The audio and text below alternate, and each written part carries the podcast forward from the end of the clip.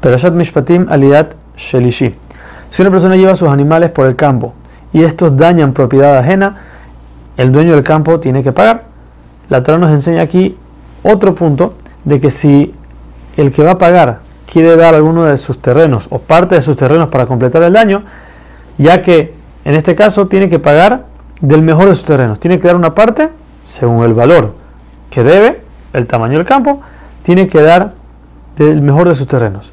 Lo mismo si una persona prendió un fuego, aún en su propiedad, y este fuego no fue cuidado y se fue expandiendo hasta que llegó a la propiedad ajena y la dañó, el dueño, el que dueño del fuego, el que prendió el fuego, va a tener que remunerar al dañado.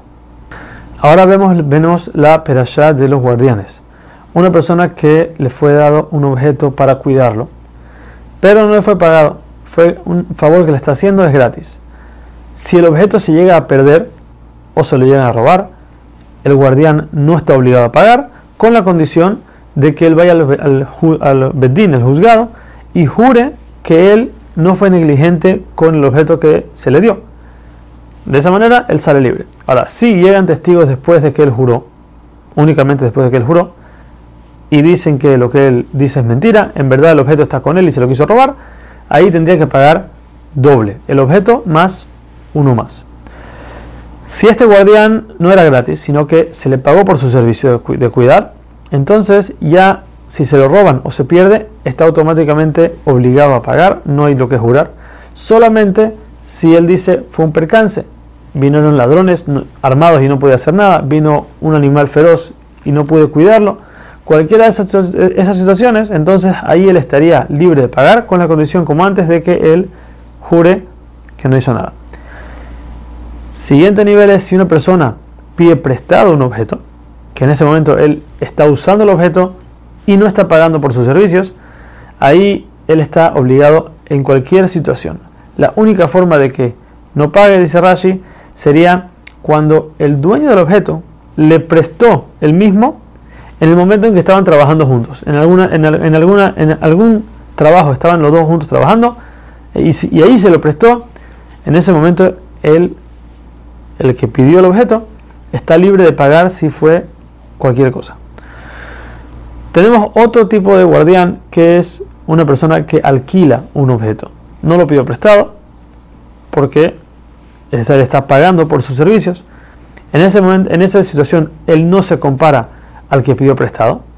Pero hay discusión en la Gemara si se considera como el guardián gratis, que es libre de, todas las, de todos los problemas con juramento, o es como el guardián que le fue pagado para, para lo mismo, que en ese momento él estaría libre solamente de cosas grandes que él no podía hacer nada.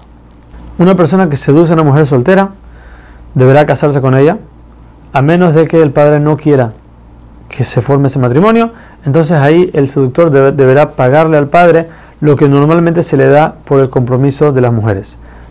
Cualquier persona que haga hechicería merece pena de muerte, cualquier persona que se acuesta con un animal también, y ofrecer sacrificios. Cualquier tipo de trabajo que se hace en el Betamikdash, hacerlo con a otro Dios, automáticamente se considera idolatría y merece pena de muerte. Dice la Torah que no se puede sentir mal, no se puede hacer sentir mal a ninguna persona. La Torah habla de los conversos, ya que los conversos, como no tienen familia y vienen de un pueblo ajeno, es mucho más fácil que se sientan mal. Con él hay más hincapié de no hacerlo sentirse mal. Cuando una persona presta dinero y sabe que el deudor no tiene cómo pagar, está prohibido presionarlo para que le pague. Lo que se puede hacer es pedirle una garantía. Después de que pasa el tiempo límite del, préstamo, se le pide una garantía. Solamente que la Torah nos obliga, a, si es una garantía que la persona, que el deudor usa, hay que devolvérsela cuando la necesita y él la va a devolver de vuelta. Rashi nos trae un ejemplo como Hashem dice que nuestra alma sube todas las noches a donde Hashem y lastimosamente no tenemos los méritos para decir que pasamos el juicio todas las noches y con todo eso Hashem nos regresa de vuelta el alma a la mañana siguiente, así también nosotros tenemos que hacer lo mismo, recibir la garantía, pero cuando la necesita la persona, regresársela.